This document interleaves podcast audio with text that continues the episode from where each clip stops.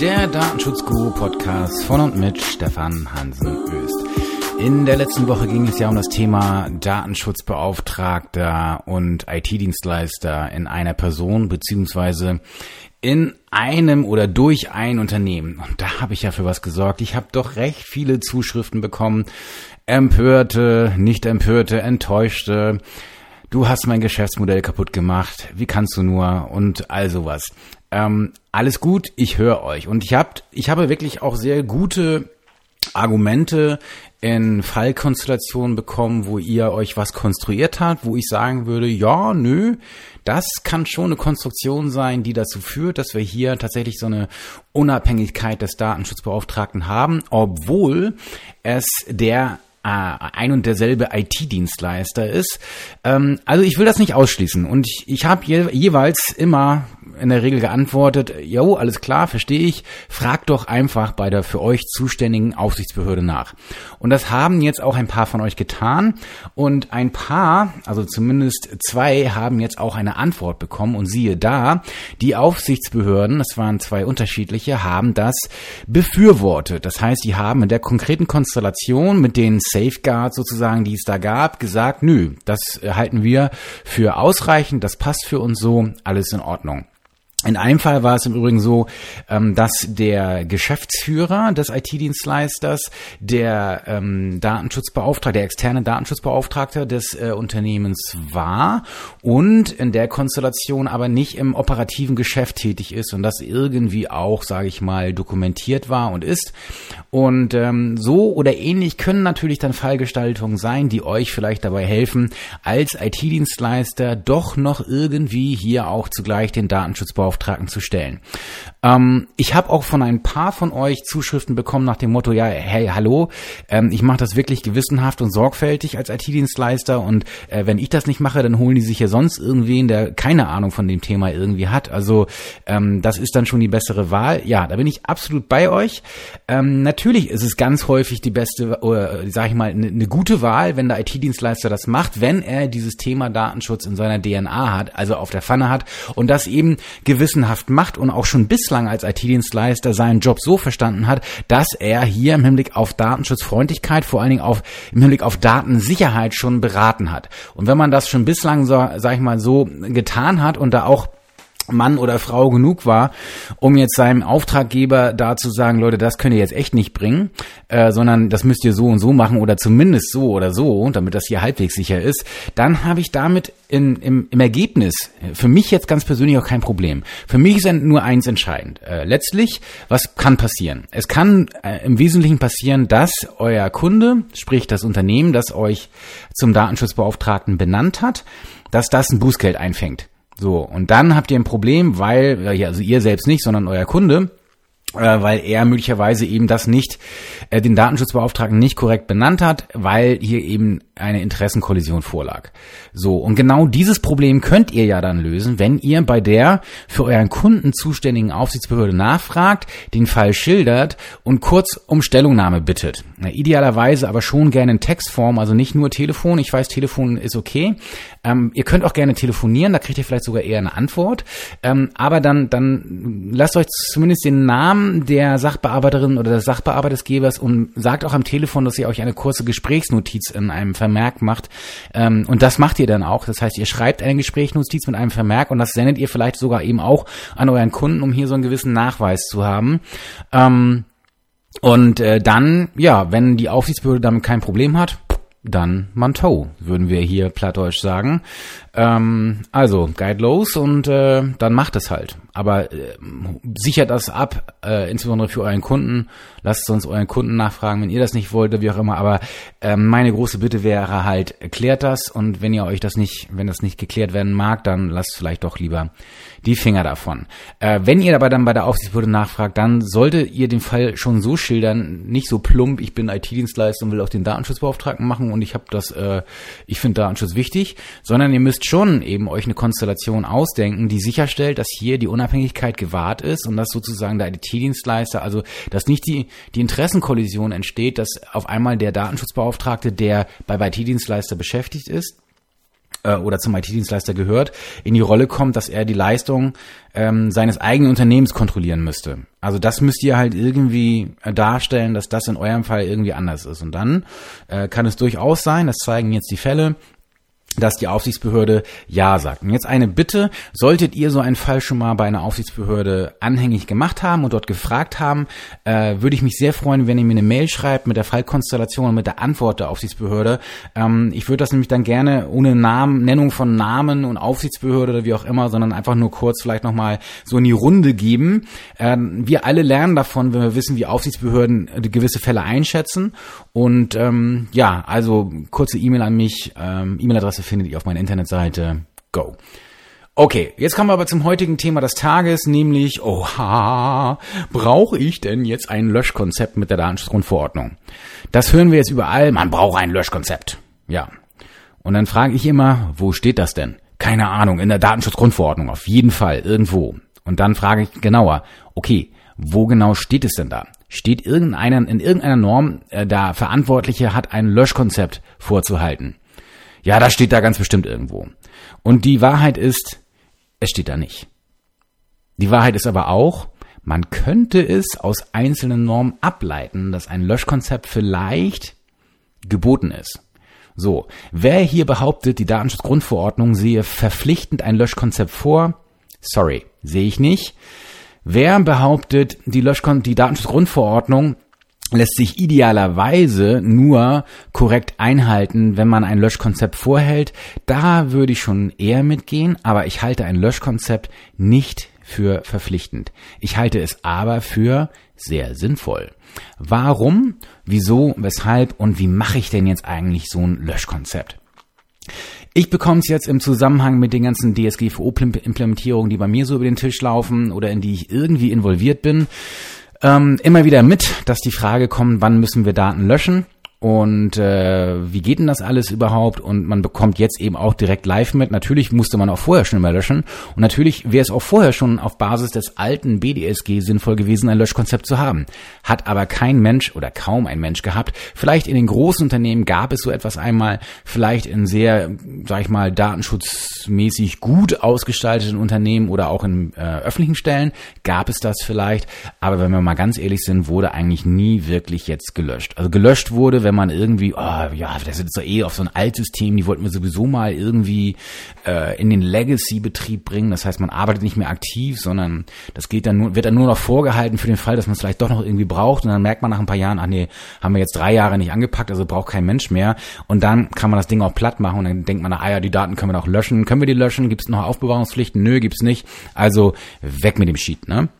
So, das war das Löschkonzept nach dem Motto anlassbezogen, wenn es irgendwie brennt, wenn es teuer wird, wenn der Speicher ausgeht, hieß es früher mal, denn früher war Speicher mal teuer. Äh, da erinnert ihr euch vielleicht nicht mehr, die Jungen unter euch, haha. Ähm, heute ist Speicherplatz nicht mehr das Problem, jedenfalls nicht im Hinblick auf Geld oder Kosten. Und deswegen wird halt gerne gespeichert, bis der Arzt kommt oder auch Standardantwort zum Beispiel im Bereich von Startups. Ja, wie lange wollt ihr die Daten denn speichern? Ja, keine Ahnung, haben wir uns noch keine Gedanken drüber gemacht, weil äh, uns gibt's ja erst seit zwei Jahren und äh, naja, also da gibt's ja Aufbewahrungspflichten so sechs Jahre und zehn Jahre. Also da können wir, haben wir noch ein bisschen Zeit, uns dann Gedanken zu machen. Das war auch damals schon nicht richtig. Gut, aber die Frage ist jetzt, brauche ich tatsächlich ein Löschkonzept? Äh, wie schon gesagt, ich sehe da keine Pflicht, das mag man anders sehen. Ich glaube nicht, dass das wirklich verpflichtend herzuleiten ist.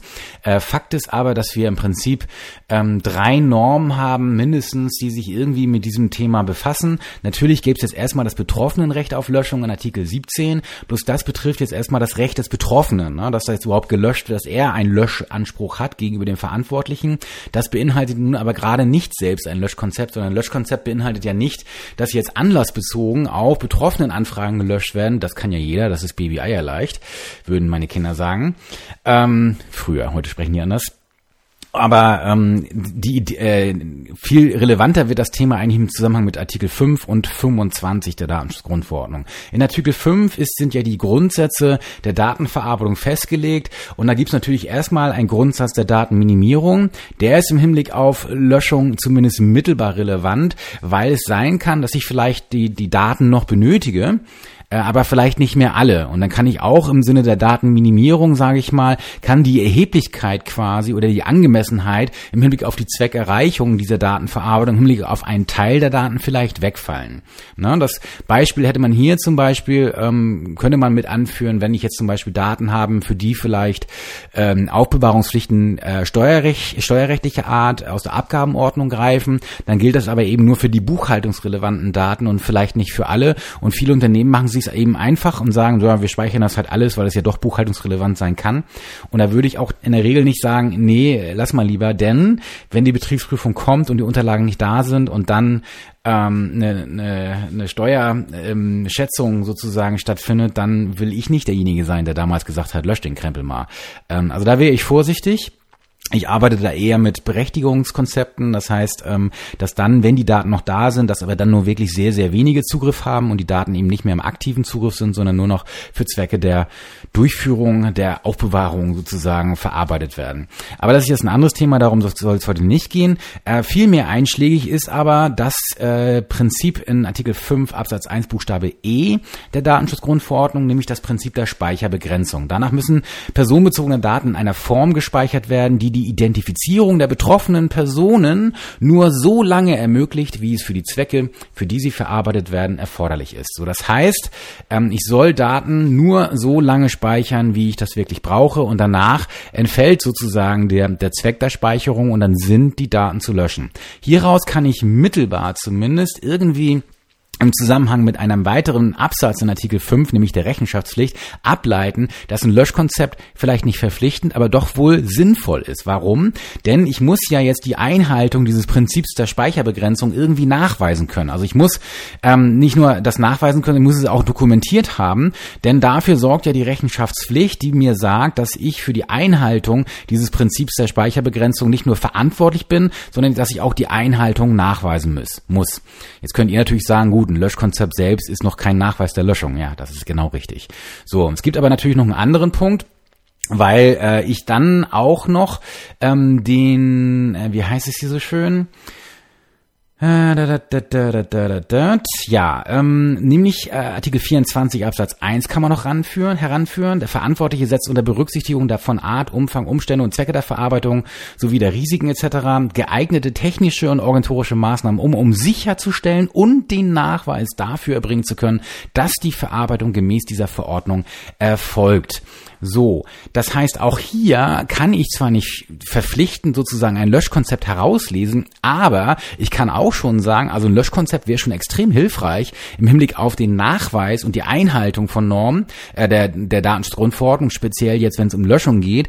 Äh, denn, seien wir mal ehrlich, wenn jetzt keiner im Unternehmen weiß, wann gelöscht werden muss, weil es nirgendwo steht, dann wird auch nicht gelöscht. Dann wird höchstens zufällig gelöscht oder wenn irgendwas wehtut ähm, oder wenn man halt irgendwie irgendwann auf die Idee kommt, so, oh, das nervt hier, das, das System ist so langsam geworden, äh, müssen wir mal löschen, damit das hier schneller wird. So, das gibt's auch heute noch äh, gerade ein Altsystem, dass man das macht. Ähm, aber äh, das, das ist natürlich auch wiederum damit nicht gemeint, sondern es wäre natürlich schon viel einfacher, wenn jemand ein Löschkonzept oder wenn das Unternehmen ein Löschkonzept hätte oder die öffentliche Stelle und dann man sich daran halten würde und halt klar ist, okay, zumindest einmal im Jahr gibt's halt einen Löschtag, Notfall, also normalerweise zum Ende des Jahres. Ähm, und dann wird halt geguckt, was von dem Krempel hier können wir denn jetzt wegschmeißen. So, im Sinne von digital wegschmeißen, also löschen und äh, oder vernichten oder whatever. Und ähm, das ist dann, da ist ein Löschkonzept natürlich schon extrem hilfreich. Und da darf man sich natürlich ansonsten zurecht fragen, okay, wie will man denn die Löschung nachweisen, indem man halt sagt, ja, die Löschung kann ich nachweisen, weil ich notfalls eben denjenigen, der gelöscht hat, zeugenschaftlich befrage, beziehungsweise den Vermerk machen lasse oder sich das irgendwie aus dem Stundenprotokoll gegibt, ergibt oder was auch immer. So, und dann gibt's aber noch eine weitere Norm, die so ein bisschen im Löschkonzept gehen kann, nämlich Artikel 25, Datenschutz durch Technikgestaltung. So, denn äh, auch hier kann ich natürlich sagen, dass ich meine Verarbeitung und meine Verarbeitungsmittel so gestalten soll, dass jetzt hier äh, speziell dass äh, die Datenschutzgrundsätze, steht da ja ausdrücklich in Artikel 25 Absatz 1, dass sie wirksam umgesetzt werden. Und dazu gehört zum Beispiel auch die Datenminimierung oder eben auch die Speicherbegrenzung. Das heißt, auch hier spricht so einiges dafür, dass ein Löschkonzept durchaus sinnvoll sein kann. So, also geschenkt. Äh, Nochmal, na klar, ihr könnt gerne behaupten, dass ein Löschkonzept äh, Pflicht ist und äh, ich behaupte gerne das Gegenteil und ich glaube, ihr habt das sehr schwer. ähm, euer Argument hier mit der Datenschutzgrundverordnung durchzubringen. Aber ich bin ein Freund von Löschkonzepten. Und jetzt ist natürlich die Frage, die ich immer gefragt werde, wie macht man ein Löschkonzept? Ja, dafür gibt es tatsächlich eine DIN-Norm, nämlich die 66398. So, ähm, ich habe mir die nie gekauft, ähm, weil es nämlich das Grunddokument, ähm, sage ich mal, wo nämlich die Idee steht, wie ein Löschkonzept entwickelt wird, ähm, das gibt es frei im Internet als PDF. So, und das verlinke ich auch hier in den Show Notes, wie das so schön heißt. Und ähm, im Internet äh, gibt es dann ein Dokument von den sehr geschätzten ähm, Volker Hammer und Karin Schuler, äh, die das hier für The Corvo geschrieben haben, äh, gefördert durch das Bundesministerium für Wirtschaft und so weiter und so fort. So, und das heißt, die haben hier für das DIN äh, Institut für Normung eine Leitlinie zur Entwicklung eines Löschkonzepts mit Ableitung von Löschfristen für personenbezogene Daten erstellt. So, meine Version ist hier vom 26. Oktober 2015. So, und da ist genau beschrieben, wie man ein Löschkonzept erstellt. Ne? Und äh, also geht eben los mit Grundlagen eines Löschkonzepts, was bedeutet Löschen, ähm, dann natürlich Löschregeln, dass es Sinn macht, Löschregeln für jede Datenart vorzuhalten. Dann geht es nachher um die das das Löschen in, Son in also Standardlöschfristen, dann Löschen in Sondersituationen, Etablieren des Löschkonzepts, äh, Prozesse und Verantwortlichkeiten, dann natürlich um die speziellen Regeln, also wie bilde ich überhaupt Datenarten, wie kann ich das machen, wie lege ich Löschfristen fest, ähm, warum und weshalb sollte ich Löschklassen haben und dann Vorgaben für die Umsetzung von Löschregeln und dann Verantwortung und Prozesse, das heißt der Managementgedanke, wie das Ganze jetzt hier so vonstatten gehen kann. Das Ganze ist ein prima Dokument Dokument. Es zeigt sehr klar, wie ein Löschkonzept erstellt werden kann. Und unisono ist aber das Feedback aus dem Mittelstand und den kleinen Unternehmen, ey, das kriegen wir hier so nicht gewuppt. Wir haben hier noch genug anderen Kram mit der Datenschutzgrundverordnung am Start. Äh, mit so einem Löschkonzept hier mit DIN 66398 brauchst du uns hier nicht anzukommen. Das äh, auf keinen Fall. Hast du das nicht auch in klein? So. Und natürlich gibt's sowas auch in klein. Ich habe das jetzt nicht äh, oder noch nicht, keine Ahnung, vielleicht gibt's das irgendwann. Ich bin da schon mehrfach gefragt worden, aber die Zeit, die Zeit, die Zeit ist halt nicht da. Ähm, aber ganz ehrlich, das ist doch hier wieder GM-Methode, also gesunder Menschenverstand. Wie sieht ein Löschkonzept aus? Das ist ja ganz klar. Ich muss überhaupt, um löschen zu können, muss ich wissen, um was es denn geht. Was soll ich denn löschen? So. Das heißt, ich muss mir also erstmal überlegen, was ist der Löschgegenstand? Und dann macht es eben in der Tat Sinn, äh, Daten zu klassifizieren nach Datenarten. Dazu müsste ich aber erstmal wissen, welche Datenarten ich denn im Unternehmen habe. Und wenn wir jetzt mal ganz ehrlich sind, haben jetzt ganz viele Unternehmen überhaupt erst nur einen Hauch von Ahnung dafür bekommen, was für Datenarten sie im Unternehmen haben, seit sie sich tatsächlich auf die Datenschutzgrundverordnung vorbereiten. Weil man nämlich da diese Themen hat im Rahmen von äh, des Verzeichnisses von Verarbeitungstätigkeiten, weil man äh, hier und dort auch im Hinblick auf Informationspflichten genau auf diese Punkte trifft und man merkt so, oh, da habe ich Datenarten. Und ich sage immer so, Leute, versucht das mal zu, von vornherein zu aggregieren und zwar schon jetzt mit der Brille dahingehend, dass man vielleicht irgendwann an diesen jeweiligen Datenarten, die sich dann vielleicht auch immer wiederfinden, daran halt eine Löschregel zu hängen. So, und jetzt für mich ganz wichtig, ich bin kein großer Freund von automatischer Löschung in Applikationen, weil das häufig mal in die Hose geht. Und dazu bin ich zu sehr Jurist und habe zu sehr die Haftungsbrille auf. Ich bin ein großer Freund davon, dass Menschen löschen. Und ähm, wenn Maschinen löschen und man kann es zumindest nicht rückgängig machen, dann, äh, oder man merkt es manchmal auch zu spät, man kann es dann nicht mehr rückgängig machen, dann ist das in der Regel keine gute Idee, weil es schon mal sehr sein kann, und es kommt tatsächlich häufiger vor, dass ich dann auf einmal einen Rechtsnachteil habe, weil ich zum Beispiel einen Anspruch nicht mehr begründen kann oder mich nicht gegen einen Anspruch wehren kann. Und das ist dann für uns Anwälte und speziell für die Mandanten dann einfach Käse. So, jetzt kann man gerne sagen, ja, das muss automatisch löschen. Bullshit. Ganz ehrlich, dann wollen wir uns mal ansehen, wie das rechtlich abläuft und dann können die Techies mir gerne kommen. Äh, wenn so ein Ding mal in die Grütze geht, dann äh, und es geht um, um, um einen großen Betrag vor Gericht, dann äh, good luck with that. Ähm, das, da wird ein Anwalt äh, kein Spaß oder der gegnerische Anwalt sehr viel Spaß mit haben. So, deswegen, aber das ist jetzt meine ganz persönliche Auffassung. Also letzten Endes geht es um gesunden Menschenverstand. Ihr macht euch also eine Tabelle, da steht links die Datenart drin, rechts steht die äh, Standardfrist für die Löschung drin und rechts daneben nochmal eine Anmerkung, äh, wie das Ganze oder warum jetzt die, diese Löschfrist quasi zustande gekommen ist. Also das ist das, was Sinn macht Und äh, das kann man natürlich für sich irgendwie gestalten. Ihr könnt zum Beispiel auch die Datenarten so klassifizieren oder so ähm, aufteilen, dass ihr das an eine Applikation hängt. So, wenn zum Beispiel in einer bestimmten Applikation bestimmte Datenarten anfallen oder generell ein Datensatz in einer Applikation immer sozusagen einen bestimmten Lebenszyklus hat, dann nehmt ihr den und sagt dann, für den wird das halt gelöscht. Und alles, was dann sozusagen an diesem Datensatz dranhängt, an Verknüpfungen in der Tabelle ähm, oder in Tabellen, das schmeißt ihr dann weg. So, dann macht ihr einfach das, was für euch passt Entscheidend ist, nutzt doch jetzt einfach die Zeit, wenn ihr euch jetzt sowieso jeden Krempel anguckt oder nach und nach jeden Krempel angucken müsst oder wollt, was ich empfehlen würde. Denn das ganze Thema Datenschutz ist kein Zustand, es ist ein Prozess. So, das heißt, ihr müsst da immer wieder ran, das hilft nichts. Ähm, da wird sich auch im Laufe des Jahres dann die Spreu vom Weizen trennen. Ne? Man kann jetzt noch so toll aufgestellt sein mit DSGVO zum Stichtag. Ähm, wir sprechen uns wieder nach Ablauf von drei Monaten und dann wollen wir mal sehen, wie fit ihr dann noch seid. Ähm, da trennt sich eben in der Tat die Spreu vom Weizen von den Machern, äh, im Gegensatz zu den Schnackern, wie wir Norddeutschen sagen. Ne? Also viel Ton, nicht viel Substanz. Ähm, oder auch wenig Signal, viel Rauschen. Gut, also das zum Thema Löschkonzept. Wie gesagt, das äh, gute Dokument von, von Hammer und äh, Schuler, das äh, verlinke ich und das soll es jetzt auch für heute mit dem Löschkonzept gewesen sein. Bis zum nächsten Mal und macht's gut.